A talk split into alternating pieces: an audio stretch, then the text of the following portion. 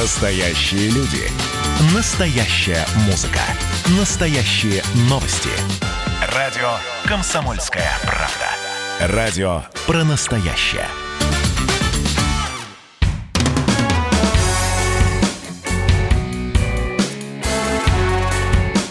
Я ж бать.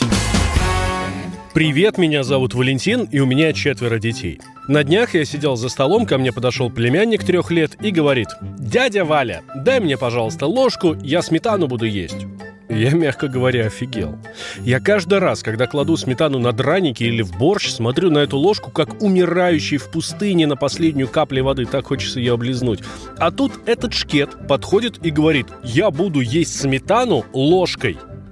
Я такой наглость себе, честно говоря, не позволяю, хотя уже заработал на пару ложек сметаны, это точно. Но потом я задумался.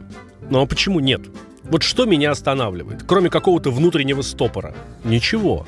А откуда он взялся, этот стопор? Видимо, откуда-то из глубин, из воспитания – Тысячу раз фиксировал у себя желание съесть пару-тройку ложек сметаны прямо из банки. Или в магазине. Проходишь мимо полки со сгущенкой, а там стоят литровые пластиковые бутылки. М-м, вот такую бы открыть и прямо из горла, и прямо в рот перевернуть, а потом еще раз и еще раз. Но нет, ни разу себе такого не позволял. У меня, кстати, была детская мечта есть торт ложкой. Ну, прям вот так, не разрезая, ни с кем не делясь, а вот купить себе торт и прямо ложкой его – только в 34 смог себе такое позволить, да и то не сам, спасибо друзьям. Реализовали мою детскую мечту. Так почему надо детей в этом ограничивать? Вот что произойдет, если он съест пару-тройку ложек сметаны или сгущенки? Понятно, что это не полезно. Но что страшного? В конце концов, наестся и потом не будет. От сметаны пероральной еще вообще никто не умирал.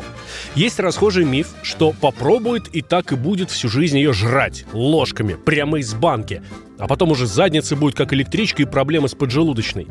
Хотя еще в самом детстве я был в санатории, и там перед сном нам тоже давали сметану. Вот точно так же, как сейчас Ромка передо мной ее ел. И ничего, вырос же я, вырос приличным человеком. И не привык, и не бросаюсь я на нее с горящими глазами. Есть несколько примеров в моей жизни, когда запрет хорошо сыграл свою роль. Как-то предложил сыну своего друга шоколадку. Тогда парню было 4 года. Он ее лизнул и выбросил со словами «М, «не понял».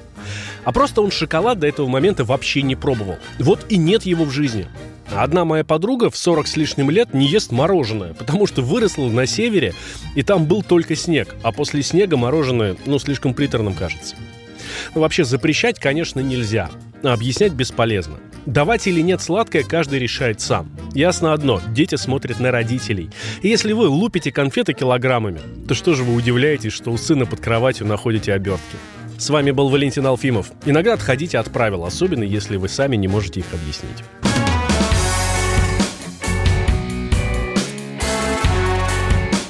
Я ж бать. Программа подготовлена при поддержке компании ООО «Мишка».